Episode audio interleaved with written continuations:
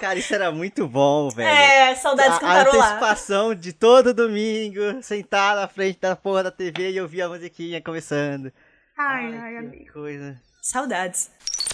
Valar Morgulis, Rodrigo. Valar do Raeres, Bárbara. E Valar Morgulis, ouvintes, tudo bem com vocês? E aí, ouvintes? Eu- Eu não, eu não acredito que esse dia chegou, porque foi muito surpreendente pra mim, até a Bárbara embarcar na ideia também. Mas estamos aqui pra fazer um episódio especial de Game of Thrones. Ai, amigo, aquele estresse pós-traumático, mas que a gente, né, a gente faz pelos ouvintes, tá tudo bem? A Terra plana, ela não gira, ela capota, sabe? Planetas. Olha, mas assim, a ideia pra fazer o programa é porque Game of Thrones, a série, acabou de fazer 10 anos, né? O primeiro episódio fez 10 anos, ele é de 2011.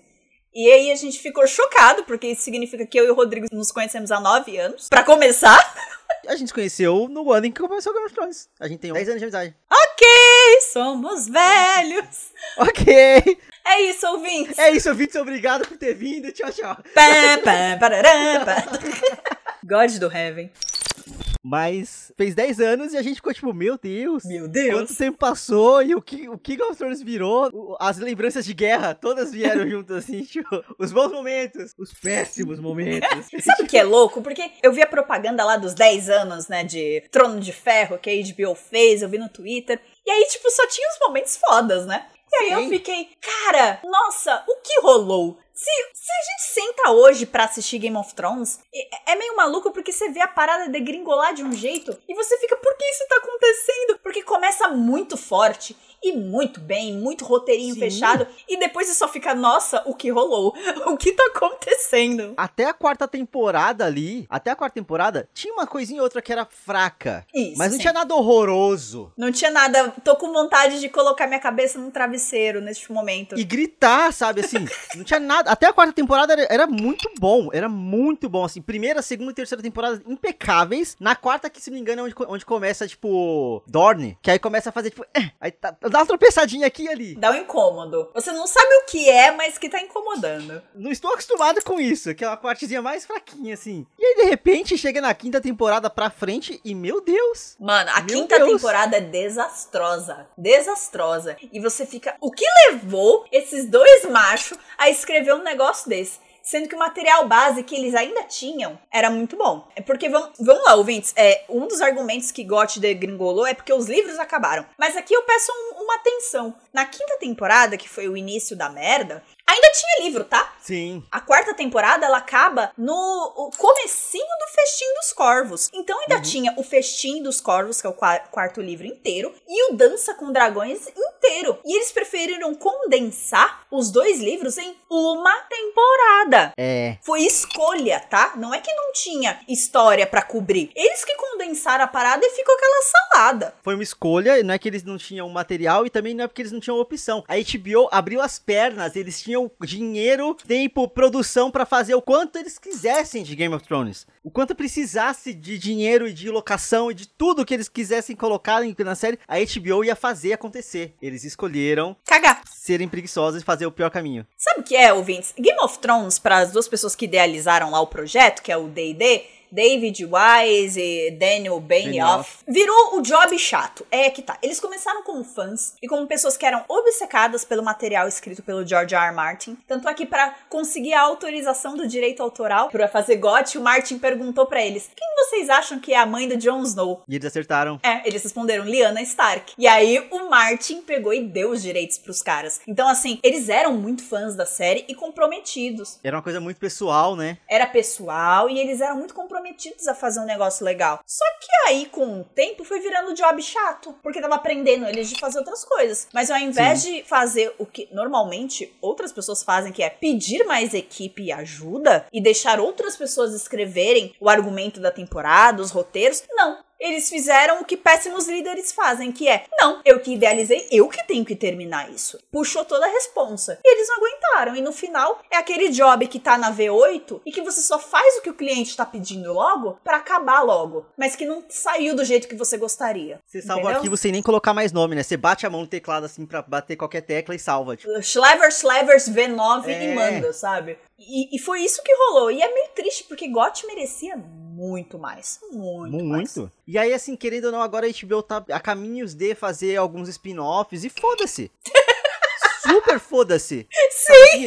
Eu não tenho o menor interesse. Eles estão achando que os fãs de Game of Thrones vão voltar a ser e fazer o fenômeno que foi Game of Thrones. Não vão! Todo mundo terminou a porra da, da série decepcionadíssimo. E que, assim, todo mundo que era fervoroso, né? Teve gente que gostou do, dos episódios porque, tipo assim, era só uma série. Chegou no meio do caminho. Exato, era só uma série. A galera que chegou no meio do caminho curtiu. Sim, tratava só como uma série, mais uma série entre várias outras. Agora, tipo, pra gente que vivia a parada, que, sabe assim, que corria atrás e fazia, acontecia, pelo amor de Deus, eu caguei, eu não podia me importar menos porque a HBO tá me propondo como futuros spin-offs. Expansão de universo, né? É, e eu adoro tudo que expande o universo, sabe? Assim, eu gosto muito de construção e tudo mais. Mas eu só não quero. Eu só não ligo. Rodrigo tá, tá putaço. A gente tá com, sei lá, cinco minutos de programa e o Rodrigo já tá. ah, é, é, muito tempo guardando ódio. É igual quando a gente foi falar mal da Ascensão Skywalker. Nossa. Foi tipo quase um ano depois que passou o filme que você assistiu e eu consegui destilar todo é, o ódio. Outra história pós-traumático. É engraçado porque alguns amigos perguntam, né, pra mim, se eu vou ver a série do Stargaryen, se eu vou ver alguma coisa, Duck and Egg, se eu tô acompanhando. E a minha resposta é um grande não. Um, porque eu não tenho mais o tempo que eu tinha antes. A Bárbara, uhum. criança do verão, que começou a consumir Crônicas de Gelo e Fogo tinha, pra ler teorias. E que decorava a dinastia Targaryen. É, eu decorava. Eu cheguei muito perto de decorar tudo. E que eu decorava nomes e dinastias e gráficos e famílias. Eu não tenho mais esse tempo hábil. Eu sou outra pessoa que eu era em 2011, tá, gente? Então, assim, é, eu não poderia também me importar menos, porque a decepção foi enorme. Foi enorme. É, gente, eu, a gente vai entrar nos detalhes daqui a um pouquinho, mas é, eles cagaram a minha personagem favorita. A Daenerys é minha personagem favorita no momento em que eu abri o capítulo dela do primeiro livro ela já era minha personagem favorita. E todo mundo, todos os meus amigos sabem disso. E cagaram ela de um jeito fenomenal. Eu tenho que bater palma pro jeito que cagaram a Daenerys, entendeu? Ela pode seguir pelo caminho que seguiu nos livros, sim, mas o Martin vai me justificar por que caralhos ele tá fazendo isso com ela, entendeu? Eles não justificaram. Foi puro machismo e, e, e pura preguiça. E eu fiquei muito brava. Vamos fazer mais uma mulher louca, porque Uhul! ela tá louca de poder, porque mulheres são loucas quando têm poder. E tipo, meu Deus. Assim, meu, meu Deus. Deus. Meu Deus! Pra mim, o, que piorou muito a questão, assim, da, dessa decisão e dessa mudança que eles fazem na Daenerys no final é que eu não li todos os livros, mas eu estava lendo Fogo e Sangue e ele, o comecinho dele basicamente falando sobre a chegada dos Targaryens em Westeros, babá, e a construção. E aí, assim, eles estabelecem muito bem a importância da cidade pra família Targaryen e da, do, da, da muralha vermelha que eles construíram e do... Sim, porque é das cores da família. Da importância daquilo pra, pra manter a dinastia e, tipo, querer não tem as relíquias de Targaryens lá dentro e tem um monte de coisa. E é tipo assim, a Daenerys, enquanto uma das últimas remanescentes Targaryens que existe, ela jamais ia destruir a herança da família. O primeiro ponto é esse. Ela jamais ia destruir a Fortaleza Vermelha, sim. Jamais, sabe? Ela, ela poderia muito, se fosse para destruir, ela poderia fazer para destruir só, o, só o, a, a, o próprio, a construção não a cidade, não os plebeus, não a, a, as pessoas que moram ali, sabe? Porque em teoria ela veio pra porra de Westeros pra governar, e aí do nada, tipo, não, foda-se, não vou governar, governar, ninguém não. Ela fala no início da temporada, não vou governar lá um cemitério, Sim. porque o Jon Snow fala pra ela, se tu não me ajudar com a treta dos White Walkers, você vai governar um cemitério. E ela pega e fala, opa, não vou governar um cemitério. Mas aí ela salva o mundo dos White Walkers e faz um cemitério na cidade com as relíquias de família dela. Enfim, mas ouvintes, ah. antes de toda essa salada é. e coisas ruins acontecerem, havia um Game of Thrones lá em 2011. Um Game of Thrones diferente e um Game of Thrones que inspirou Bárbara Lopes e Rodrigo Cordeiro. Sim. a entrar de cabeça neste mundo fantástico. Então, amigo, você não quer contar como a gente conheceu Game of Thrones? Vamos lá, vamos lá. Há muito tempo atrás, numa era distante, existia um Rodrigo que não trabalhava, que, não, que estudava, mas assim. É. é, contexto, ouvintes. O Rodrigo tava no ensino médio e eu tava no primeiro ano da faculdade, ou seja, várzea. Éramos jovens Sim. crianças do verão. É. E aí, tipo, naquela época eu gostava muito de assistir praticamente tudo que tinha de série. Eu tentava ver pelo menos o piloto de todas as séries possíveis que apareciam. E aí surgiu notícias no Omelete de tipo, ah, fãs de Senhor dos Anéis, vai sair essa série aqui e, fãs de Senhor dos Anéis vão gostar. E eu, como um bom fã de Senhor dos Anéis, falei, vou dar uma chance. Comecei a assistir, gostei. E eu falei lá em casa, ó, vai sair uma série assim, assim, assado, vamos assistir. E virou programa de família. Todo domingo a gente sentava, a gente assinou a porra da HBO, sabe? Tipo, depois eu acho que do- de dois episódios. E aí era isso, todo domingo, sentadinho na frente da TV, bonitinho, vamos assistir Game of Thrones. Era um programa de família. E aí, nesse período, eu sei que eu passei a indicação pra Bárbara e a Bárbara ficou muito mais obcecada em tudo do que eu fiquei, sabe assim? E aí era muito legal acompanhar a obsessão da Bárbara pelo, pelo Game of Thrones e é, basicamente ela fez eu ficar muito mais na parada do que eu ficaria sozinho, sabe? Ó, peraí, agora eu vou me defender aqui. Vamos lá. O Rodrigo era uma tradição de família e tal. Mas o Rodrigo só foi me indicar a GOT no final do semestre daquele ano. E depois que ele já tinha visto a temporada inteira. Sejamos justos aqui. É verdade. Você já tinha visto a primeira temporada. Porque o final da temporada foi foda, é. Você me falou. Verdade. Eu surtei no final da primeira temporada, isso é verdade. E aí o Rodrigo veio me falar. E ele contou com spoilers, tá, gente? E, e here's the thing sobre spoilers com Game of Thrones. Eu não acho que estrague. Eu acho muito que dá mais motivação pra você assistir. Porque o Rodrigo me contou que o Ned Stark morria logo no pitch dele da série, pra me vender pra assistir a série. Ele falou basicamente: Bah, o protagonista morre. Caralho, eu não lembrava disso. Você falou isso, mas você não falou Ned Stark, você não falou nada, você falou que o protagonista morre. Aham, E aham. como na primeira temporada é meio confuso, quem é o protagonista, por muito tempo eu achei que era o rei. E eu esqueci completamente do Ned Stark. Quando o Ned Stark vai morrer, foi que eu realizei. Entendi que você tava falando era do Ned. Aí eu, caralho, esse é o boy que morre, mas não pode ser. E aí, tudo que você tinha me falado na hora de vender a série, bah, eu fiquei como assim? Não pode ser, mas matam ele e, e faz todo sentido, você tem que assistir. E aí, eu fiquei assistindo, tipo, não pode ser, mas como assim? Tá, mas faz sentido, foi burro. E aí matam o Ned. E tipo, cara, todas as expectativas que a gente tem de uma narrativa comum rolam com a cabeça do Ned Stark. E aí você vê que você não tá É. assistindo qualquer coisa. Então Game of Thrones me ganhou na construção de universo. Eu amei a história do verão e do inverno, da velhinha contando pro Bran, você nasceu num verão. E tipo, e eles estavam no meio da neve, eu fiquei, caralho, esse é o verão, então o inverno é fudido. Imagina o inverno, né? Exato. E aí, cada região do mapa é, uma, é um clima diferente. A Campina é onde dá mais comida e é a casa Tyrell que, que reside na Campina. Por isso eles são tão ricos, porque eles vendem comida pro resto do mapa. Sim. Então, tipo, eu amei tudo isso. E, cara, eu matei a primeira temporada em um fim de semana. Isso eu Uhum. lembro claramente. Casa de mamãe, faz tempo isso. Né, E é, é engraçado que assim, a construção de universo ela é muito bem feita. Tudo é muito bem feito. E até a questão, tipo, da. da- que eventualmente eles, eles despirocam até nisso. Mas assim, a questão das, das lendas que a velha ama conta pro Bran serem reais. E, tipo, a gente não vê nada disso até, sei lá, na quatro temporadas depois, sabe? Mas o universo é tão bem construído e tão bem feito. E até a questão dos dragões aparecerem no final, o nascimento dos dragões, é lindo, Ah, é sabe? assim, é lindo uma coisa demais, muito é. bonita. Beleza, que eles tiraram algumas coisinhas, mas assim, nos livros a questão do- dos da- dragões estarem mamando nas tetas da Dani é uma coisa que eu acho surreal, sabe? Assim, é uma coisa muito surreal.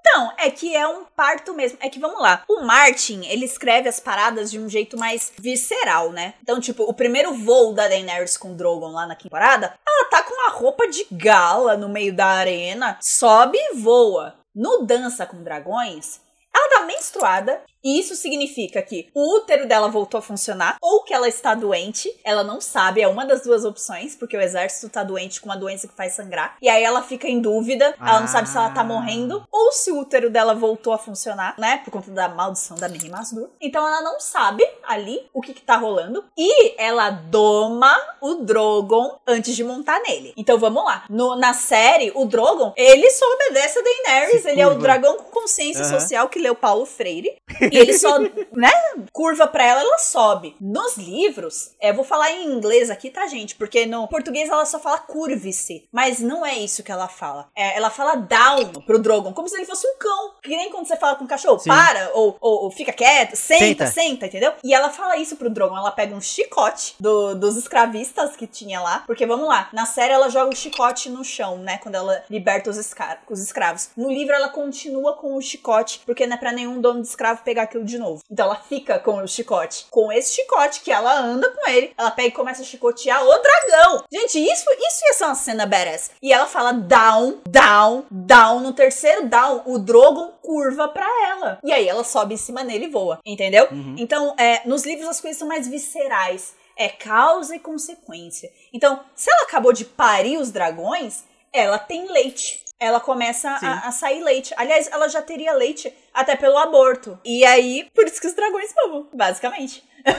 então no livro as paradas é tudo mais visceral, até mais nojento. É, o Martin uhum. e o Cornwell, eles escrevem batalhas, escrevem situações do jeito que elas são. Então se tem merda, se tem urina, se tem... É tudo bem nojento, é tudo bem fedido. É, fedido. Eles, eles colocam no papel, entendeu? A série não, cara. A série parece um passou um veja antes. A Daenerys com cabelo feito pra montar no dragão. Ah, mano, tá me tirando. Sem contar que até, tipo assim, vai ter guerra. Ê, vai ter guerra. Aí morre, parece que morreu 50 mil exércitos. E aí, de repente, ainda existem 50 mil exércitos para lutar na próxima batalha porque as pessoas são de papel na série. Assim, Exato. São, são, nada, sabe? Até quando eles reclamam, tipo, parece que nunca teve uma crise de, de exército e esse, esse tipo de coisa é, é, sempre importante nos livros. É sempre essa conta Sim. de quanta de pessoas, pessoas quantos aliados e tudo mais. Eu tenho que deixar claro aqui que eu não li todos os livros, eu li dois. Eu li o primeiro e o segundo, e aí eu comecei a ler o terceiro, só que o terceiro ele era gigantesco. E aí eu fiquei com preguiça de carregar ele, e depois quando eu comprei o Kindle, eu só falei, ah, daqui a pouco eu leio, daqui a pouco eu leio. Aí, tipo, a série foi ficando ruim, e eu falei, hum, daqui a pouco eu leio? Hum.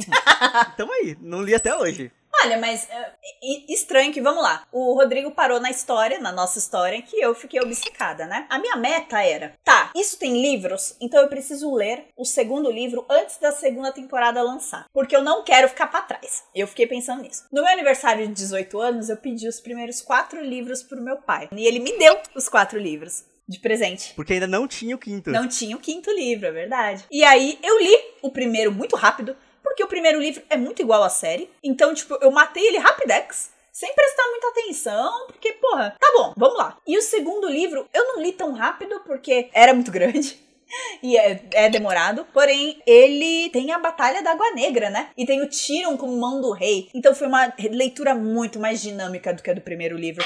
Então eu matei até que relativamente rápido. Só que uma coisa aconteceu, né? Iniciou meu segundo semestre na faculdade. E eu tava com Tormenta de Espada já, o terceiro livro. E a série iniciou a segunda temporada. E aí as pessoas uhum. começaram a me perguntar: tá, mas o que, que acontece? E eu falava: eu não vou dar spoilers. Eu não vou contar para vocês o que acontece. E aí, foi engraçado que o povo na segunda temporada tava amando o Rob Stark. Porque ele ganha a batalha do Bosque dos Murmúrios. Sim. Porque ele caga na cabeça do Jaime Lannister. Porque acontece, não sei o quê. Aí, tava todo mundo amando o Rob Stark. Aí eu terminei o Tormenta de Espadas, que é o terceiro livro. Com a morte dele. Termina com a morte dele. E eu terminei muito rápido, porque o Tormenta, é, fica aí o incentivo para o meu amigo. Ele é o mais dinâmico de todos acontece uhum. coisa o tempo todo. É, é, se o Martin for querer emular a escrita dele nos próximos livros aí, tipo, de nível de uh, frequência de acontecimentos, cara, faz que nem você fez um Tormenta, porque o Tormenta é uma leitura muito rápida. Eu matei o Tormenta de Espadas em uma semana. Caralho! Mas vamos lá, minha rotina da época, ouvintes, era sair de casa às 5 e meia da manhã, pegar trem, ir pra faculdade, da faculdade pegar metrô, ir pro trabalho, do trabalho pegar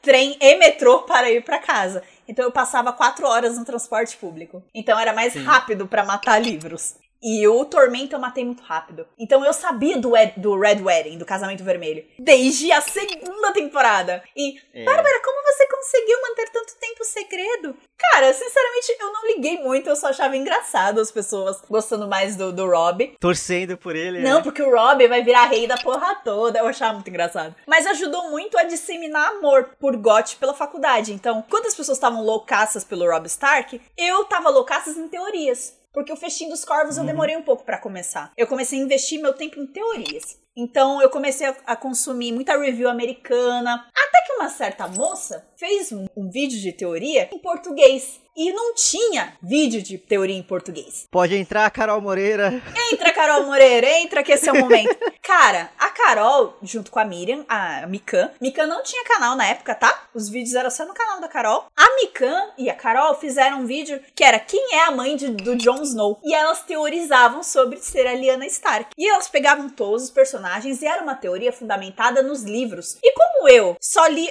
eu só tinha os livros naquela época, né? Porque a série tava andando, tava assistindo, mas eu sabia o que ia rolar. Então, eu só tinha os livros. Cara, eu comecei a consumir feito louca conteúdo de teoria. E foi nessa época que eu comecei a querer decorar a árvore genealógica dos Targaryen, pra eu lembrar quem é quem, pra eu lembrar, ah, então esse aqui é o, é o provável pai do Jon Snow. Ah, ele teve dois filhos com a Elia Martel. Elia Martel é irmã do Oberyn Martel. Esse cara aqui que acabou de tomar um solavanco do Montanha. Então eu comecei a ligar as pessoas. E as pessoas na faculdade começaram a me tratar como se eu fosse a Wikipédia de Game of Thrones. Porque você era pra gente.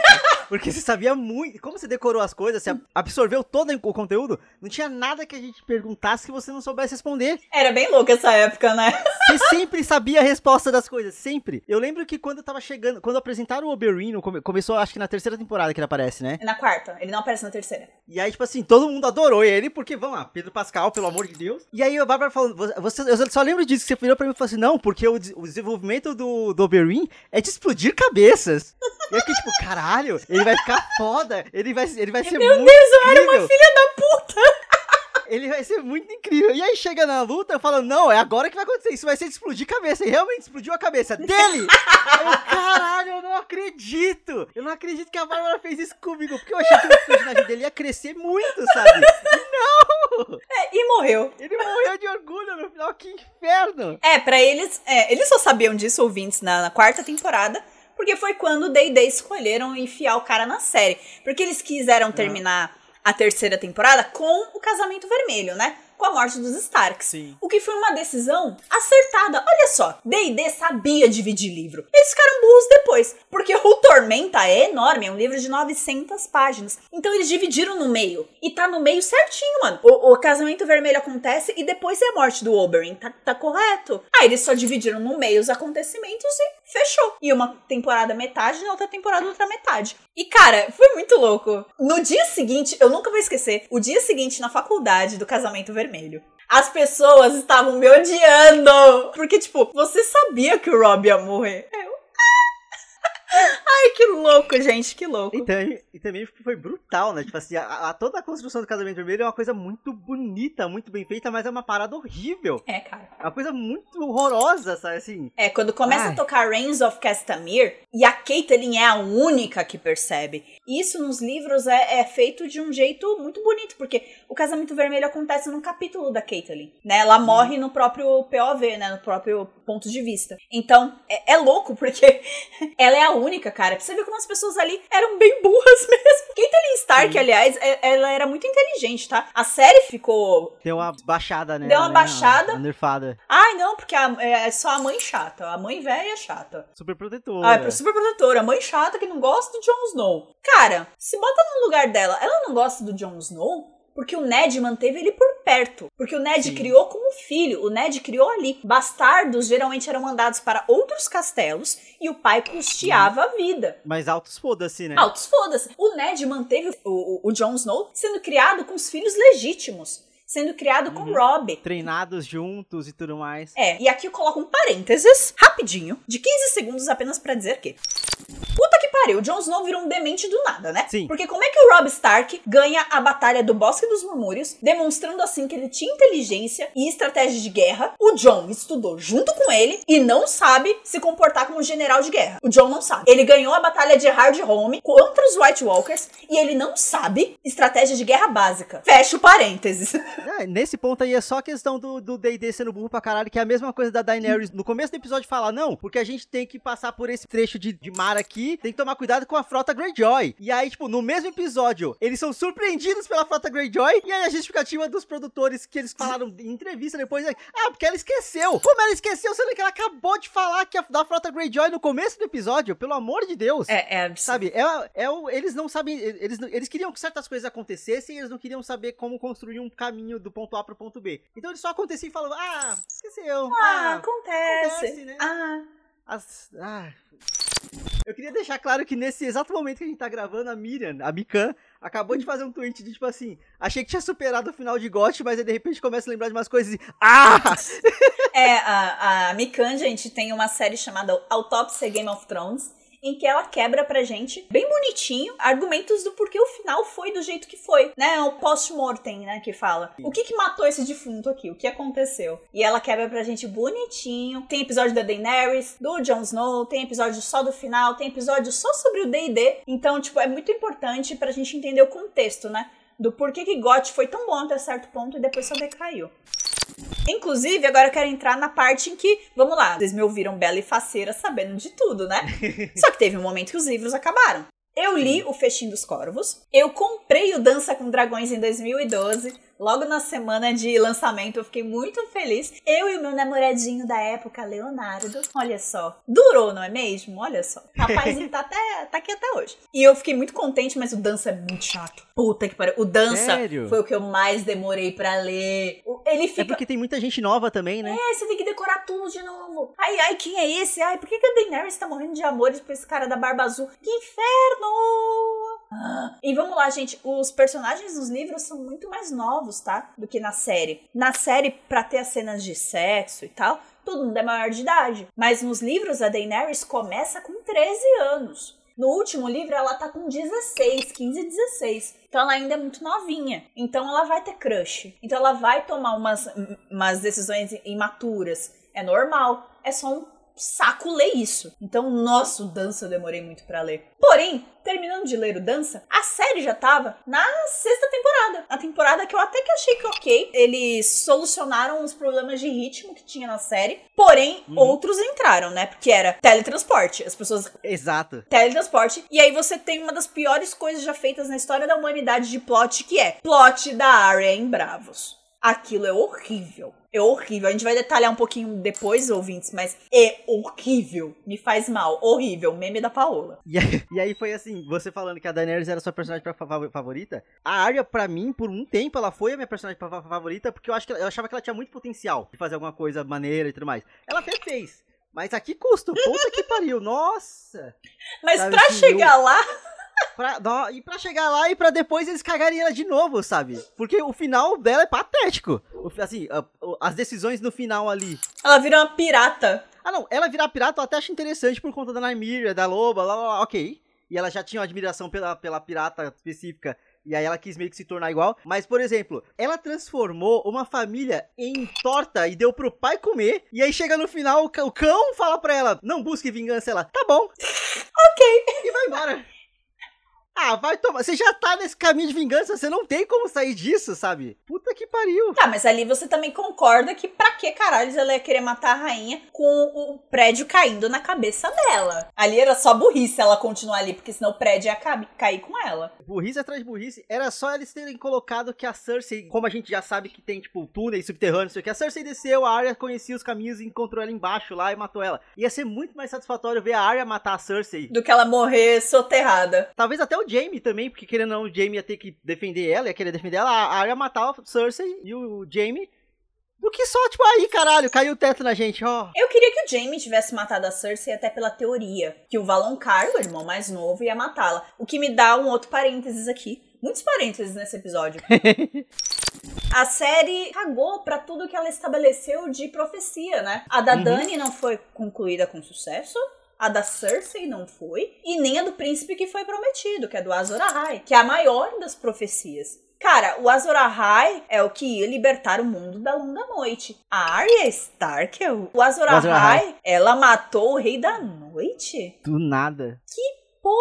É essa? Eu fiquei muito brava assistindo isso. Ah, não, porque a gente queria fazer uma coisa subversiva que ninguém tava esperando. Ninguém tava esperando porque é mal feito. Porque tá mal construído, porque não É. faz sentido. Mudar uma história só por mudar é inconsequente, é imaturo, é idiota. É, e é a mesma coisa da, da Dani também, assim, tipo, eles, eles colocaram um monte de profecia pra ela, e aí eles do nada lembraram que eles tinham feito uma cena de visão dela passando num lugar cheio de cinzas, e aí, tipo, ah, dá pra justificar essas decisões ruins aqui por causa daquela uma cena que a gente colocou e nunca falou sobre ela. Porra! Cara, dava muito bem pra, pra justificarem aquilo com sendo neve. Até porque é uma loucura o inverno ter chegado e nunca chegar em King's Landing. Sim, Então eu achei que eu ia ver King's Landing cheia de neve, não vi. Fiquei puta. E realmente a sala do trono tá cagada porque houve uma batalha. Ia tá cagado. Mas aí, cheio de neve, ela ia lá. e ok, tocava no trono. Você tem aí a profecia sendo cumprida. Agora, a menina botar fogo em todo o patrimônio dela, inclusive a porra da sala do trono, isso não fez sentido nenhum. Quando ela bota a mão, você vê que nem é a mesma sala da profecia que eles gravaram. Porque não tem parede. Porque ela destruiu o castelo. Então não tem. É uma casa muito engraçada. Não tinha teto, não tinha nada. Porra, mano. E sem contar, tipo, que ela basicamente virou nazista no final, né? E o exército dela, do, na do nada. E, e, o exército dela ficou gigante de novo, do nada também. É. Ah, é muita coisa, muita coisa.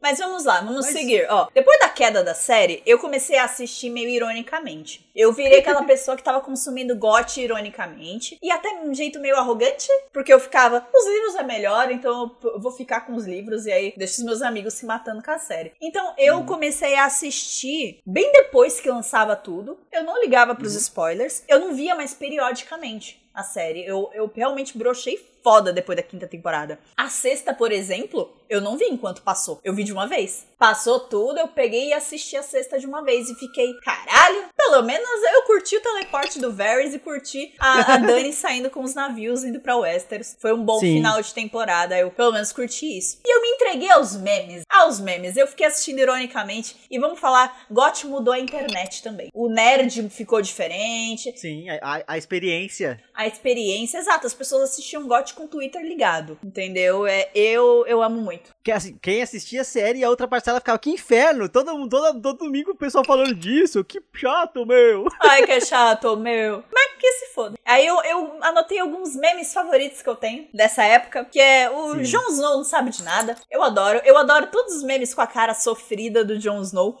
Ou com a Ygritte falando, você não sabe de nada. Todos com a Olena Tyrell. Puta merda, eu adoro a véia. A véia era maravilhosa. E que casting bem feito, porque ela jovem era a cara da Natalie Dormer, que é a Marjorie, que é a neta dela. Você bota as duas, a carinha das duas, elas são idênticas, cara. Tipo, elas super poderiam ser da mesma família. Então, muito, muito bom mesmo. O da Cersei bebendo vinho. More wine. É eu na quarentena. É more wine. Eu, eu adoro aquele gif. I drink and I know things. Esse é bom também do Tyrion. I drink and I know things. Uma das poucas frases boas que a quinta temporada deu pra gente. O gif do Tyrion andandinho de, de algemas é, é um bloopers da quarta temporada, na verdade. Eu amo demais. no final tem eles todos dançando e cantando na cena do julgamento. Aliás, assistam os erros de gravação do Digote, é muito melhor que a série. É. E todos com a Liana Mormon. A Liana Mormont. Nossa, ela é sensacional. Gente, a menina é muito boa. E a Liana Mormont que vai ser a Last of Us. Olha só. É, a Ellie. A Ellie. O do Jon Snow, eu gostava do meme dele, que é só ele parado assim, com, com a neve passando ele com a cara de cu e, tipo, é, é o status da vida, sabe assim, tipo... A gente às 5 da manhã esperando o trem, a neblina passando. É, a neve passando, a cara de cu da porra, assim. Eu adoro o, o Jon Snow sofrido, cara. Adoro, adoro, adoro, adoro. Aliás, o que, que a gente ainda adora em GOT? O que, que a gente ainda gosta? Vamos lá. Top 3 coisas boas que a gente tem em GOT, que a gente teve em GOT. Melhores momentos de GOT. Fala aí. Cara, o Casamento Vermelho, é, é, não tem como não falar do Casamento Vermelho como um ponto muito alto. É muito série, bem filmado. Muito alto. Tem o Coldplay lá. É, sim, é, e eu sei que a série já não tava lá tão bem assim das pernas, mas as, toda a construção da cena da explosão do septo de Baylor é muito foda. Muito foda. É a cena de 8 minutos mais incrível que eu reassisto com frequência no YouTube. E a música tocando e a, tudo acontecendo ao mesmo tempo e o pessoal percebendo que a Cersei não tá lá e o primo dela que seguiu a criança e se fudeu lá embaixo e tudo acontecendo ao mesmo tempo e tudo explode e o Tom ainda se mata logo depois. Eu vi chegar, eu vi chegar, eu adivinhei essa. Sim, é, é tudo muito foda, muito foda a construção dessa parte do septo de, de Baylor. É muito bom. Cara. E o meu, eu coloquei também a cena da luta do Oberyn com Montanha, que é uma cena muito foda, muito bem feita, muito bem construída. E tem várias outras cenas muito boas. O, o discurso do Tyrion preso lá, eu, eu, eu, sou o culpado de ser um anão. Incrível. O, Peter, o Peter Dinklage, quando dava um bom roteiro para ele, ele, ele fazia carregava. maravilhas na série. O Peter Dinklage é, é maravilhoso que rolou com ele, né, cara? Porque ele era o cara que era chamado para fazer papel estranho, porque justamente, né, Sim. por ter nanismo. Então, aí, ah, tá. Então vamos chamar ele para ser o cara estranho do Nip Tuck, que vai ter um caso com a mulher do protagonista. Ah, vamos chamar ele para ser o cara do A Sete Palmos, que é uma série estranha. Então, tipo, chamavam ele só pra fazer. Fazer o, o duende das, das crônicas de Nárnia. Isso, pra fazer coisa muito. Oi, tudo bom? Você é um anão. Ó, oh, seja um anão. Bem estereotipado, né? Aí, tipo, chamam ele pra ser novamente um anão. Mas um anão, cara, que é foda. Entendeu? E... O menor dos homens pode fazer uma sombra gigante, alguma coisa assim, a frase. É, cara, e ele é foda demais. E o Tywin Lannister se corrói por dentro de que o herdeiro dele é o Tyrion, não é o Jaime. O Jaime é boa, feito uma porta. A Cersei Sim. é a maluca. O Jaime. E o Jaime também entrou pra guarda real, né? É, o Jaime entrou pra guarda real, não era o herdeiro dele. Então, tipo, em teoria, o Tywin teria que deixar a Rocher do Carstri pro Tyrion mesmo. Não importa o que ele fizesse. E na minha cabeça, assim, eu escolhi acreditar que o Tyrion é filho do Rei Louco e não do Tywin. Eu gosto muito dessa teoria. Eu gosto... Ah, vai tomar no cu. Vai tomar no cu porque diminui justamente o peso dramático deles dois. Acho uma bosta. Detesto. Ah, eu gosto muito da teoria. Porque querendo ou não ia fazer do Tyrion Targaryen e eu gosto. Nossa, não. É péssima essa teoria. Péssima, péssima, péssima. Eu gosto de acreditar que o Rei Louco tinha um crush sim na Joanna Lannister que é a mãe deles. Mas não necessariamente Mas consumou. não, é, porque ele nem transava direito. Informações okay. que você tem no mundo de Gelo e Fogo e em teorias. O Rei Louco quase não tocava na rainha dele em mulher nenhuma, porque ele via ameaça em todos os lugares. Tinha medo, né, de que matassem ele em momento de fragilidade. É, ele era malucão, malucão mesmo. Então, tipo, ele tinha medo do próprio filho, do Rhaegar. Ele achava que o Rhaegar ia matar ele a qualquer momento. Então, uhum. anyway.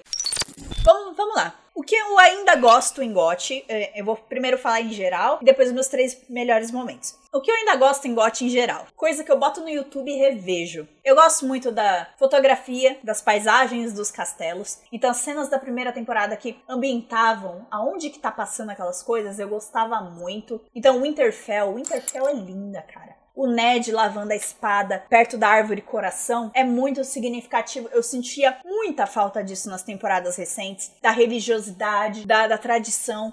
Porque são pessoas que foram criadas para terem esses costumes e foram só tirando a parada. Então, tipo, weird. Tudo que pavimentava aquele universo foi sendo podado no final. É, é bizarro, bizarro. Virou tiro, porrada e bomba. Ficou para agradar os fãs que chegaram no meio de uma temporada, entendeu? Eu ainda gosto muito da parte política, das histórias das casas, das dinastias. Então, tipo, me dá um organograma com todos os Targaryens que eu vou ficar ali olhando aquela porra por quatro horas. Eu ainda amo isso. E eu gosto também da parte de expansão de universo. Então, eu gosto muito do Duncan Egg. Gosto muito da, uhum. das side quests que GOT, né, mostra pra gente. Eu, eu, gosto muito. Faz a gente esquecer um pouquinho do que virou, né, quando a gente vai pro passado. Aquele universo permite um sistema de RPG muito foda. Sim, total. Muito foda. Você é um cavaleiro, você faz justas, sabe? Eu, eu, eu gostaria muito de ver algo assim. Então, vamos pros meus três melhores momentos série. Da série, eu gosto muito da Daenerys Missa. Aliás, uh -huh. o, o episódio uh, da terceira temporada, décimo, né? O season finale, o Missa, é um dos meus episódios favoritos, se não o meu favorito. As pessoas ficam, mas bah, esse episódio é meio qualquer coisa. Por que, que você gosta? Só porque ela é carregada pelo povo? Não, porque ele é uma preparação foda pro segundo episódio da quarta temporada. Porque você tem mães falando dos seus filhos. O episódio se chama Missa, que é mãe, né, em alto uh, Giscari, que é uma língua do universo. Só que as pessoas só ligam isso a Daenerys porque ela é a missa, aquele povo chama ela de missa e tal. Não, gente, aquele é o, o estopim da parada, é o ponto mais alto do episódio mesmo e é o que fecha. Mas tem mães o episódio inteiro falando sobre os seus medos, sobre seus filhos, sobre, entendeu? Então, tipo, uma mãe acabou de morrer, que é a Caitlyn Stark. Então, são uhum. os filhos que ficaram falando dela. Então, mostra a Sansa, mostra a Arya sequelada, como esses filhos estão lidando com a morte da mãe. Mostra a Cersei falando do Joffrey, que ela sabe que o Joffrey é cruel, mas que ela não sabe o que fazer com ele, que ela acha que ele é cruel porque ela, ele é fruto do relacionamento dela com Jaime. Então a Cersei é ciente de quem o Joffrey é e que uhum. ele saiu do controle dela. Então, só que ela fala com muito carinho e ela fala também uma frase que eu falei no dia que a minha filha nasceu. Eu falei isso. Ai, meu Deus. Que é: você não ama mais nada nesse mundo tanto quanto seu primogênito. A Cersei fala isso sobre o Joffrey. E uhum. é uma verdade, cara. É a primeira vez que você tá vivendo aquilo e você não ama nada mais. Então, uhum. é, é muito difícil, cara. E é uma preparação para você entender por que, que ela se desespera tanto quando ele morre no segundo episódio da quarta temporada. Que as pessoas. Falta uma sensibilidade nas pessoas, né? Porque ficam, ai, foi tarde, Joffrey. Ah, por que, que a Cersei tá chorando? Menos um B.O. Ah. Não, gente. Pra pra ela é uma barra. É, e a Cersei, principalmente nos livros, tá, gente? Ela é obcecada pelos filhos, tá? Ela ama eles demais, é. São as únicas pessoas no mundo que ela ama. Então. É, e ela perde cada um deles em momentos específicos, né? E de forma violenta. Sim. Todos eles. E aí o, o Tommen ela perde por culpa dela mesma, sabe? Tipo, isso que é foda. É, o Tommen tá. Tipo, é BO consequência dos atos dela, né? Aliás, o Tommen nos livros é uma incógnita como vai morrer, porque ele é uma criança de 8 anos. Então a gente nem sabe. Aí você também tem a Olena Tyrell falando da Marjorie e meio que já fazendo plot pra morte do Joffrey, porque ela fala que é, ela ama todos os herdeiros dela. O filho dela é meio burro, mas que os netos dela ela ama mais do que tudo. Então, tipo, ela deixa claro também que ela vai fazer alguma coisa, que ela não vai deixar a neta dela casar com aquele cara. Então, tá ali tudo. Todas as sementinhas que vão, né, florescer na quarta temporada estão nesse episódio. Então, eu amo ele demais. E, então, é meu primeiro ponto. Meu segundo ponto é o King in the North, Rei do Norte, com o John. Eu não gosto quando o Rob é coroado, porque ele fica com uma carinha de eu sou foda. Mas ele nunca fez nada pra merecer aquilo. E o John não. Você tem ação e consequência. O John acabou de lutar uma puta batalha, acabou de restaurar as terras da família. Ele fez por merecer, né? Ele fez por merecer tudo. E a Lyanna Mormont fala: Eu não me, não me interessa se ele é um bastardo. Ele tem o sangue do Ned Stark e eu só respondo ao Rei do Norte, cujo nome é Stark. Então, aí as pessoas começam a coroar ele como Rei do Norte, cada um dos Sim. senhores do Norte. Então, É uma cena muito foda. Muito e logo foda. antes dessa cena, que corta pra cara dele, mostra a paternidade dele. Mostra ele na Torre da Alegria, nos braços da mãe, o Ned pegando ele e a mãe morrendo. E a revelação de que ele é um Targaryen, né? E aí corta, você já tá chorando pela cena anterior e corta pra essa. Nossa, até me arrepio. Eu tô todo arrepiado também. Arrepiada. É muito foda, cara. É um momento muito foda e, e é triste porque esse em específico é o momento que eles jogam fora depois. Tá. Eles jogam no, pro alto, assim, a super moda caralha, sabe? É, é, é muito triste, porque o, o John é realmente o melhor rei que o Norte podia ter tido. Ele se sacrificou pra pôr, ele fez o, o máximo que ele pôde. Meu próximo momento é Jamie e Brienne na banheira. Vamos lá. o Rodrigo ele escolheu momentos mais grandiosos pros melhores momentos dele. Eu gosto muito de momentos mais de roteiro, mais quando, Pessoais, né? é, tipo, quando os atores dão um texto e você fica, caralho. Esses são sempre os meus momentos mais favoritos, né? Então, tipo, o Jamie e a Brienne na banheira, o Jamie resolve contar pra ela por que, que ele tomou a decisão de matar o Rei Louco. E ele sabia que implicaria perder a honra dele, que as pessoas iam fazer piada com ele, que ele provavelmente seria morto, né? Ele não contava que o Robert fosse perdoar ele, né? Então, ele achou que ele ia ser morto, mas que ele fez que o cara ameaçou queimar a cidade toda. O rei morto, o rei morto. Também.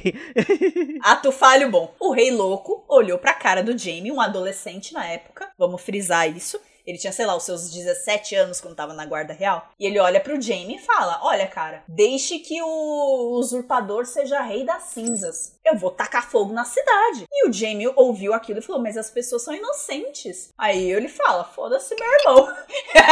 Já pensou o velho falando: Foda-se, meu irmão? Ia ser ótimo. Um velho cabeludo com a alzinha gigante, magrelo. Foda-se, meu irmão.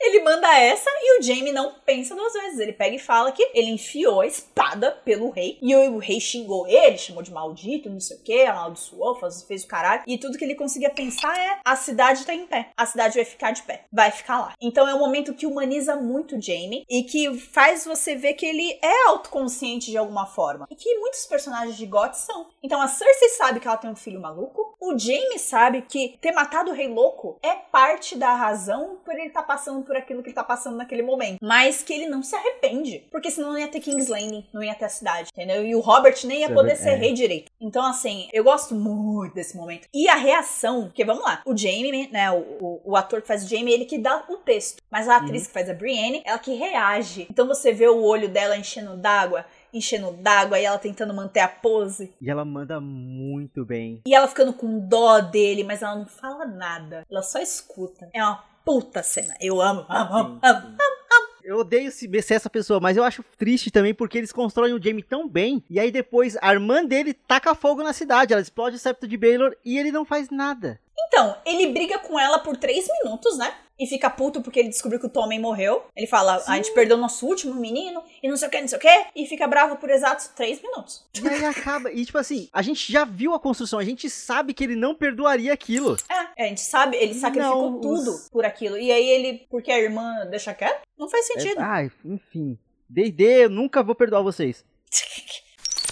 E aí eu coloquei um bônus, eu coloquei um bônus, eu coloquei um bônus. O meu bônus é outra cena de texto. aí essa é mais rapidinha. É o Ned e o Robert conversando nas criptas de Winterfell sobre a Liana. Por que, que eu trouxe essa cena aqui? Porque é a primeira vez que você ouve sobre o passado na série e o texto dela é belíssimo, cara. O Robert vai lá deixar uma flor no túmulo da Liana e ele pega e fala pro Ned que ele sonha que tá matando o Rhaegar toda noite. Toda noite ele tá na Batalha do Tridente e ele tá matando o Rhaegar. E mesmo assim ela não volta. E ele poderia matar o Rhaegar 30 vezes e a Liana não volta. E nem sete reinos foram o suficiente para preencher o vazio que ela deixou. Porque o Robert, uhum. ele era apaixonado, né, pela irmã do Ned e eles estavam prometidos de casamento, desde a infância. Então você vê que a série foi disso pra piada de pinto na oitava temporada. Esse era o roteiro que Gotti tinha. Sete reinos não foram o suficiente para preencher o vazio que ela deixou. Foi disso pra piada de pinto. Isso eu acho inaceitável. Cara, o texto era muito bom. Você se envolvia, você ficava, caralho, o Robert é um rei de merda, mas ele é um rei de merda porque ele é traumatizado.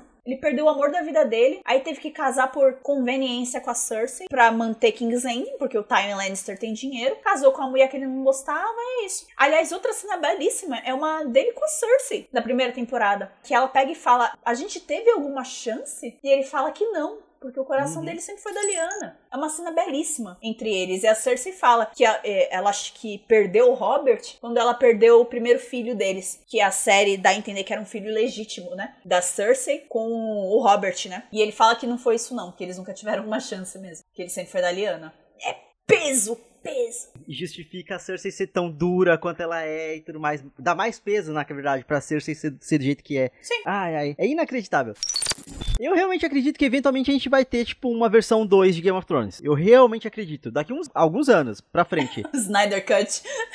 Não, tem um reboot mesmo, tipo assim, fazer do zero. É, Game of Thrones Brotherhood, sei lá, sabe? Uma coisa. É mesmo, tipo, Full Metal Alchemist. Sim, sabe? Tipo, fazer de novo e fazer direito, com mais pessoas no controle, com mais pessoas dando as, as, as, ordens daquilo, mas vai demorar. Mas eu, eu, duvido que eles vão deixar essa fonte secar, sabe? Eles vão, eles vão soltar os spin-off, não vai fazer tanto sucesso. Então eles vão falar, gente, não tem o que fazer refaz essa porra. É, cara, uh, realmente o final da temporada foi uma coisa horrorosa. É uma coisa horrorosa, porque aí vamos lá.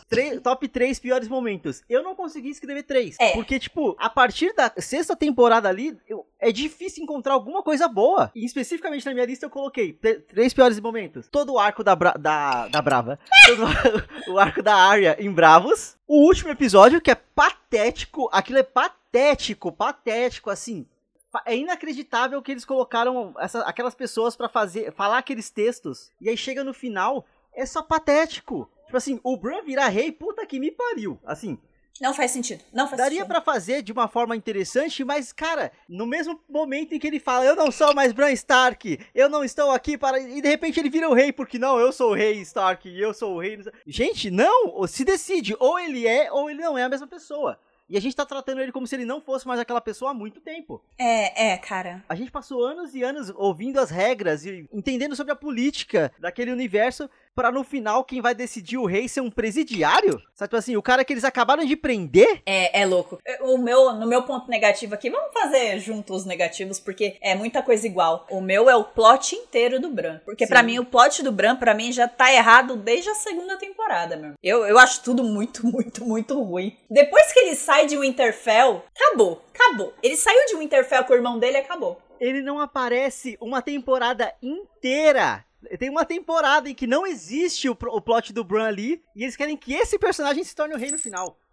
Assim. É, é, é, é maluco. É maluquete total. Eu queria que eu não tivesse mais rei, na verdade, né? Muda eu queria que o fosse sistema de governo. Repúblicas independentes, sei lá. Só que aí que tá. É, é sugerido que o povo, por exemplo, escolha, eles começam a rir. É um momento cringe horroroso. É, é, eu fiquei assistindo meio horrorizada, porque eu fiquei, caralho, é o D&D rindo na nossa cara. Sim. Porque muita gente teorizou que seria uma saída interessante. Porque Para... claramente a que eles escolheram foi horrível. Faria todo sentido chegar no final e mudar o sistema de coisa, até porque a gente já entendeu que, que aquele não um funciona. Rei para sete reinos não funciona. Não. A série se baseia nisso. E aí, não, não, mas aí é que a gente vai rir agora. A gente vai fazer esse take expositivo, cringe pra caralho, rindo da cara de você. Os joguinhos de lógica no final são patéticos, assim. A, da a Daenerys perdeu um dragão, porque o, o, Rei da Noite matou. Justo, ok, tranquilaço. O Rei da Noite matar um dragão a gente entende. O Sim, cara é super poderoso. Tranquilo.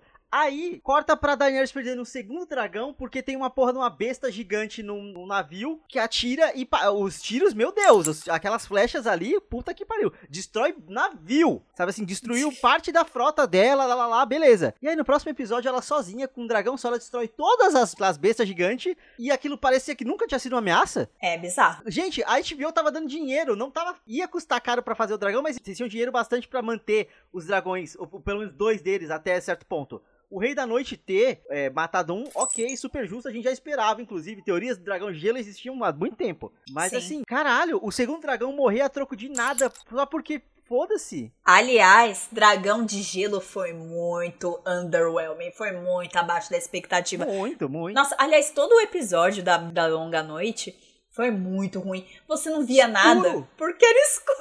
Caralho, que estratégia de guerra é aquela de mandar todos os Doutraques pra frente e foda-se? Vamos matar aqui todo um povo, dizimar um povo. assim, essa parte final bizarra também, tipo, a gente, eles, eles dão a entender que cada família gigantesca lá tem cinco pessoas. E aí matou as cinco pessoas, a família parou de existir. Isso também é surreal. Eu, eu odeio tudo que é relacionado ao, ao final, cara. É foda demais. Então vamos falar de uma coisa que percorreu temporadas, que foi ruim, e que eu prometi lá no comecinho que a gente ia dar mais detalhes. Arya em Bravos. Ai, nossa. Demora uma vida para ela chegar. Aí ela chega e ela lava corpo por um tempo. Ela faz uns tutoriais de troca de rosto. E aí uma mina fica puta com ela, a estagiária da casa do preto e do branco fica puta com a nova estagiária, que é a Arya. E ela pega ranço, aí a Arya se recusa a matar uma mulher. Aí a estagiária antiga vai matar a Arya. E ela dá seis facadas e a Arya não morre porque ela tomou um leite milagroso. E é isso. Ela dá seis facadas e derruba a Arya no esgoto. E aí, tudo bem. A gente viu o Rei Robert na primeira temporada tomar uma. Um javali rasga eles e ele morre de infecção. A Arya toma seis facadas da barriga, cai no esgoto e tá tranquila. Ah, tomou leite de papoula, cara.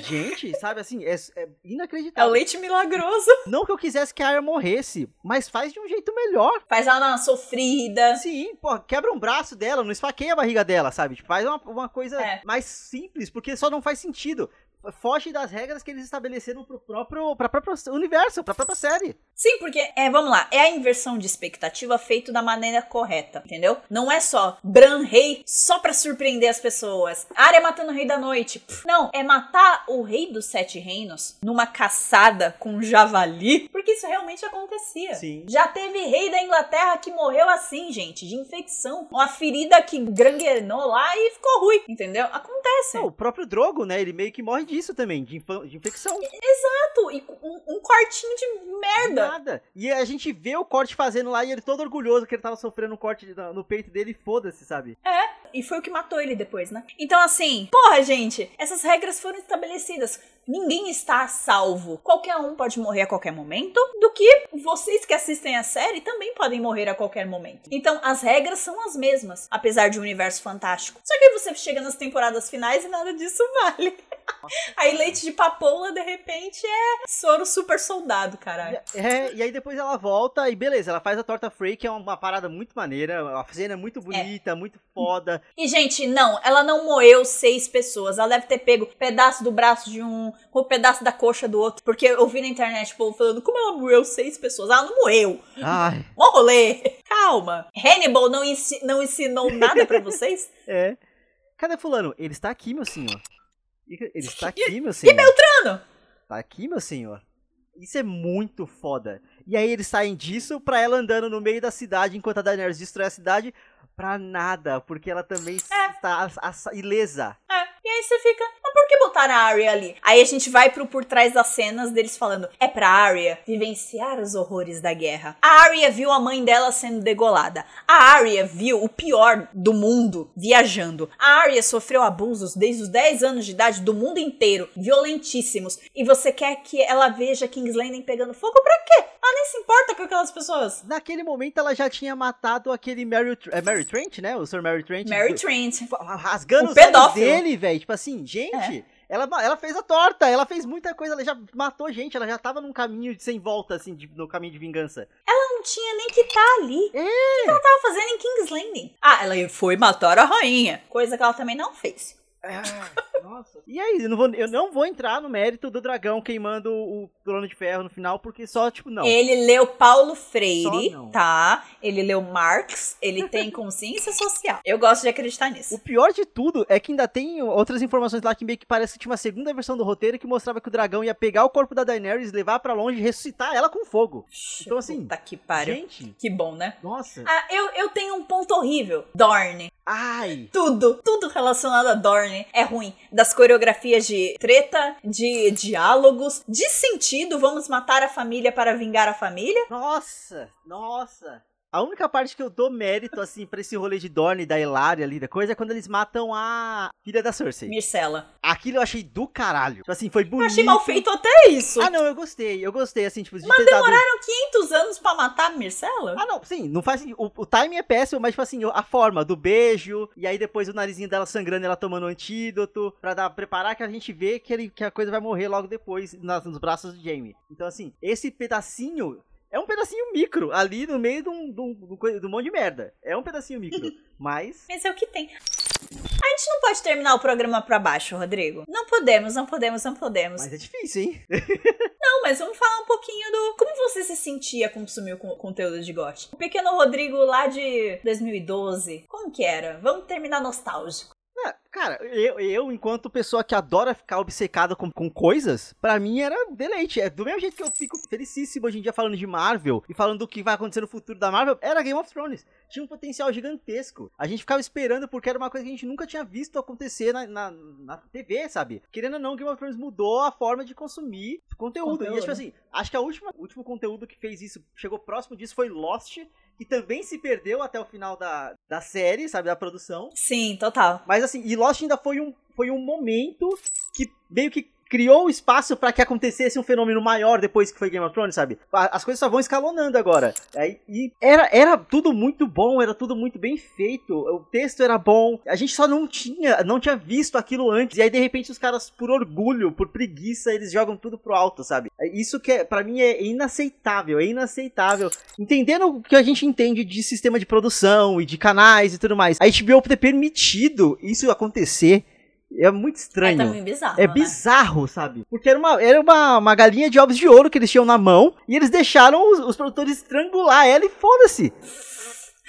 Eita, o Rodrigo tá muito, é muito bravo. Mas enquanto era bom, era bom demais. E eu, assim, eu tô meio que Ah. esperando chegar alguma coisa nova pra poder suprir esse tipo de espaço, esse, esse tipo de coisa. E aí eu fico bem que até hoje esperando vir o próximo Game of Thrones, sabe? Bem que tá todo mundo esperando vir um próximo Game of Thrones, porque é um- uma coisa legal ter esse momento de falar sobre e de especular sobre, esperar aquilo.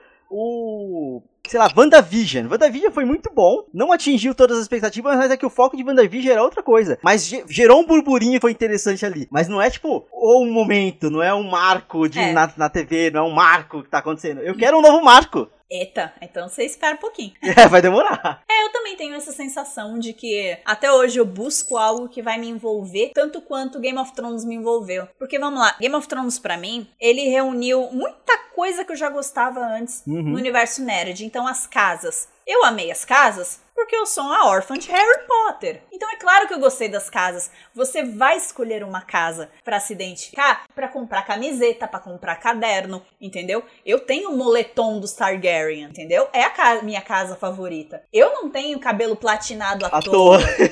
Sério, ouvintes, vocês- neste momento vocês estão gargalhando, mas são coisas que ficam guardadas ali no nosso subconsciente por muito tempo. No episódio de cabelo a gente falou, a Bárbara tava há uns 8 anos tentando ficar platinada. Por que será? E o que, que eu gosto mais de oito anos? Pois é. é. mesmo? É de Game of Thrones. Então, é, aí cada, cada casa tem a sua frase. Então você vai decorar a frase da sua casa, o seu lema. E meio que o lema define a- as características que você tem que ter pra pertencer, sabe? Tipo assim. É. Harry Potter. Casa. Baratheon, Ours is the Fury, a Fúria é nossa. Então eles são esquentados, eles são a casa dos guerreiros, da guerra. A casa Stark é o Winter's Coming. Ué, Winter's Coming, eles são os protetores. O inverno tá sempre chegando. Então eles vão proteger o norte. O norte vem primeiro, sempre. A casa Targaryen é fogo e sangue, Fire and Blood, a- as palavras deles. Porque eles são conquistadores. A Daenerys conquistou fora de Westeros, né? Uhum. Ela chegou em, em Westeros e cagou tudo, mas ela levou tão a sério o lema da família que ela conquistou muitos territórios fora de Westeros. Exércitos para ela, né? Que ela não tinha nada. Ela não tinha nada.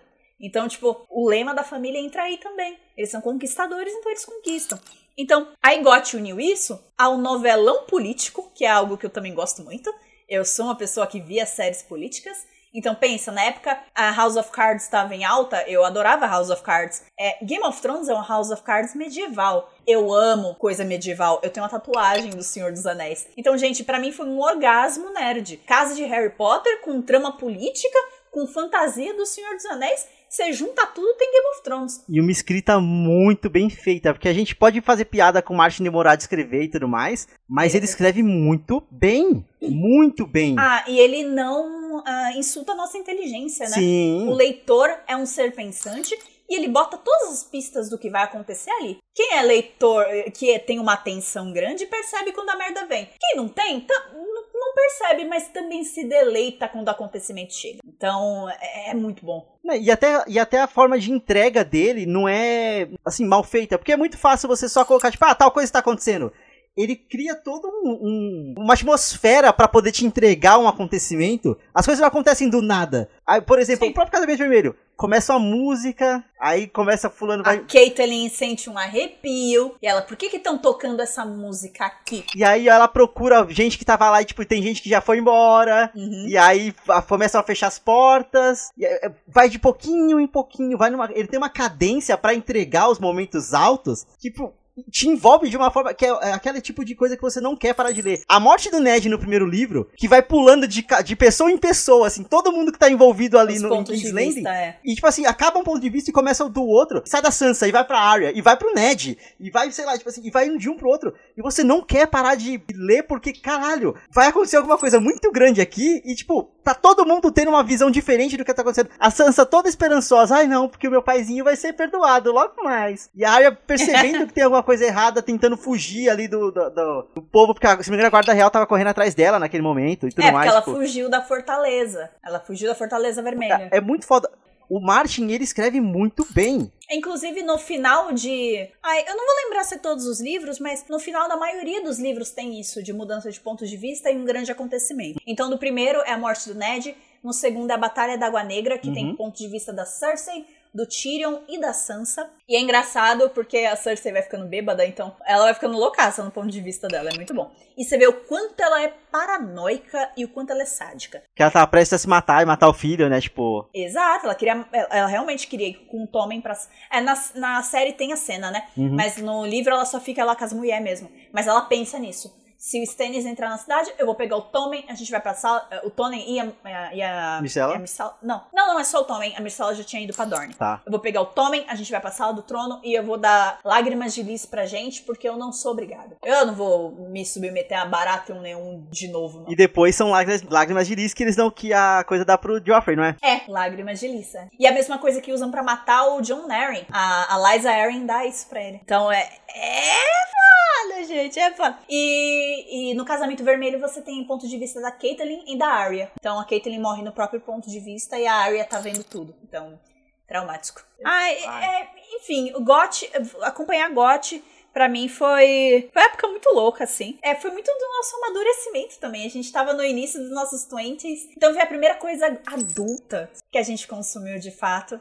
Então, marcou demais. Sim, e GOT ajudou a gente a construir nossa amizade também, porque a gente perdia horas e horas falando de Game of Thrones e voltava no trenzão, tipo, falando sobre. Teve, porque teve um período que a gente conseguia voltar to junto todo, todos os dias. É, a gente não trabalhava. E aí a gente falava no, falava no trem e eu and, ia andando com você até o ponto de trás lá só pra continuar falando, porque tava legal pra porra, sabe? Tipo assim, enquanto você ia pro caminho da sua casa. Cara, foi um, foi um marco não só enquanto audiovisual e não sei o quê, mas também foi marco pra gente, né? Tipo, você conseguiu uma oportunidade de emprego depois por causa de Game of Thrones, sabe?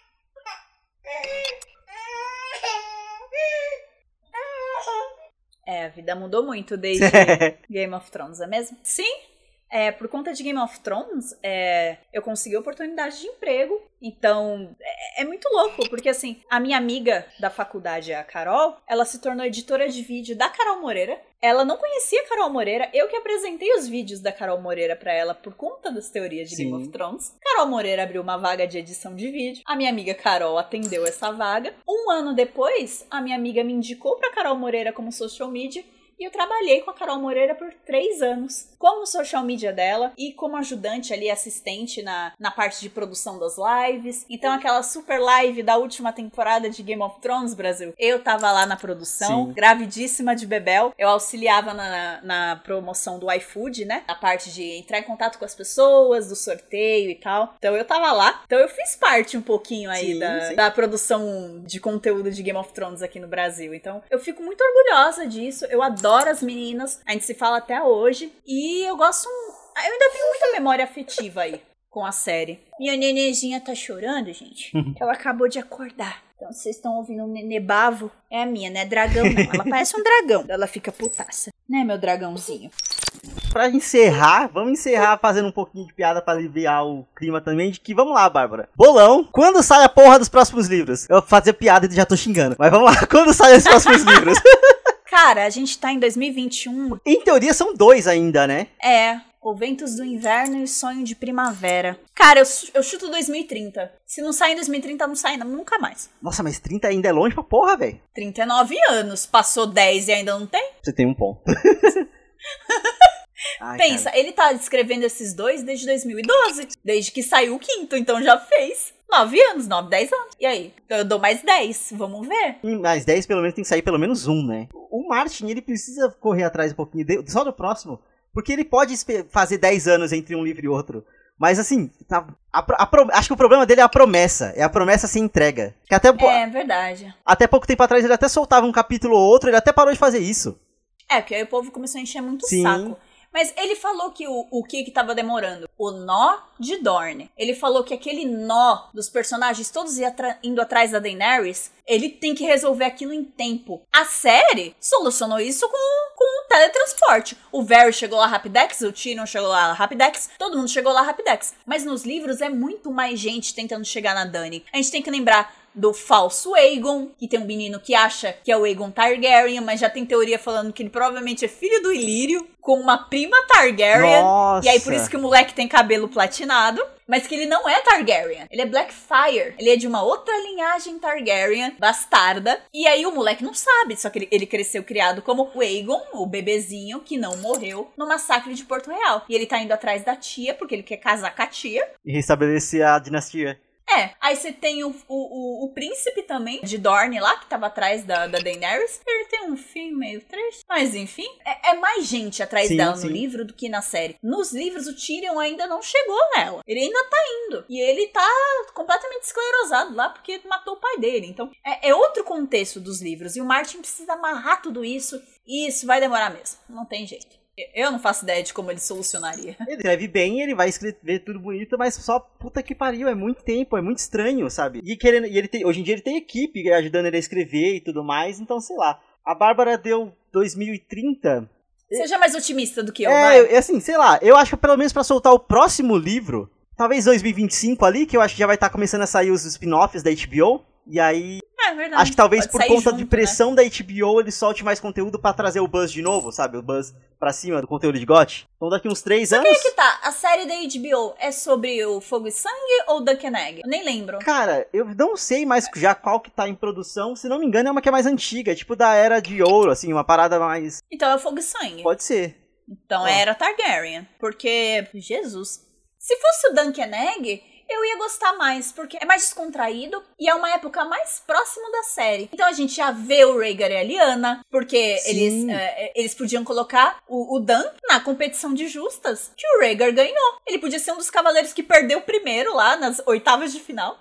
Mas só pra gente poder ver a cena do Rhaegar dando a coroa de flores pra Lyanna, ao invés de dar pra Elia Martel. Até... Ai, HBO, me contrata! Até para estabelecer a questão que eles deixaram muito em aberto o rolê, tipo, beleza, não foi estupro, aparentemente. Que ela, pelo pouco que ela fala, dá a entender que ela meio que queria estar ali e tudo mais. Ela só tá morrendo por conta da gravidez que foi de risco, aparentemente. Mas não tem nem resposta uhum. desse tipo de coisa. Não. Sabe? Não tem resposta. Precisa criar esse esse contexto de foi um romance, ela tava ali por amor. Então, as teorias dizem que foi naquele torneio de justas que eles se apaixonaram. Uhum. Porque a Liana era o, casa- o cavaleiro da árvore que ri. É outra teoria. Que tinha esse cavaleiro que tinha um, um, um escudo com uma árvore coração com um sorriso. E ele ganhou de muitos outros cavaleiros. E ele não quis se identificar. E depois ele sumiu. E o único que foi atrás dele foi o Rhaegar. E no dia seguinte ele dá a coroa de flores pra Liana. Ele se apaixonou pela fibra da, da mulher, né? Não por ela. Ó, notícia de 19 de março de 2021, acho que dá pra se manter aqui. Já anunciou House of the Dragon e Tales of Duncan Egg, então acho que as duas já estão em produção. E aí eles anunciaram mais três. Ai, pra, pra, pra quê, né? Nossa senhora. Ah, foda-se, gente, não quero saber dessa sé- série não. Já não sei quem é essa pessoa, não me interessa. Ah, ah, aparentemente uma das séries também vai ser meio que sequência da House of the Dragon. Então, tipo, ai, foda-se, HBO, para. Para enquanto dá tempo. Ai, amigo, vamos terminar o programa, já tô puta. E é com essa mensagem de otimismo acho que a gente vai encerrar o episódio. Ah! É muito estranho ter uma parada tão agridoce pra lidar. A vida é muito complexa. A vida é muito complexa. Eu tenho, ah, um- eu tenho uma diquinha aqui, gente, que eu gostaria de passar. É, ouçam as trilhas sonoras de Game of Thrones no Spotify. Eu trabalho escutando as trilhas, tá? É, todo ano o Ramin Djawadi, que é o compositor das músicas, ele tá sempre dos meus cinco mais ouvidos do ano, porque eu amo a trilha sonora, e a trilha sonora de GOT é muito mais do que a abertura. Então eu recomendo. E eu recomendo também uma batalha de rap, é engraçadíssima, se você entende inglês e quiserem ouvir, ouvintes. Eles tiram sarro das primeiras quatro temporadas de GOT. Eu era muito viciada né, nessa, nessa batalha de rap, era muito boa. Eu vou deixar linkado pra vocês no post, pode deixar. De dica, eu acho que só eu só deixo a autópsia Game of Thrones da Mikan mesmo, porque é um trabalho muito minucioso ali, muito bem feito de pegar notícias da época, sabe assim. É um trabalho do caralho que ela fez ali, então vale muito a pena acompanhar. São vídeos grandes, vídeos longos. Faz uma pipoquinha. Sim, mas é para quem gosta e pra quem se decepcionou, vale muito a pena acompanhar, vale muito a pena entender o quão escrotos D&D eram. Ah, amigo, eu acho que a, a gente pode é, finalizar o programa aqui com a mensagem de que GOT foi uma obra que acompanhou nosso amadurecimento Sim. aí, como adultos. Eu acho que isso que conta. Sim, eu sim. acho que dá pra terminar dessa forma. Nós saímos de crianças do verão pra essa porra agora. Essa porra aí. Então é isso, ouvintes. Muito obrigado pra quem chegou até aqui. Lembra de seguir a gente nas redes sociais, de passar o episódio pro amiguinho que também gosta de Game of Thrones, porque vai passar raiva com a gente também, mas vai ficar. Ah, não sei. Vai, vai passar raiva com a gente, não tem outra coisa. Deixem nos, nos comentários o que vocês acharam da série. Se vocês têm memórias afetivas com a série. Vamos, vamos desopilar junto esse, esse ódio que ficou guardado no final, mas esse amor que ficou que existe pelo começo também. Obrigado e tchau, tchau. Tchau!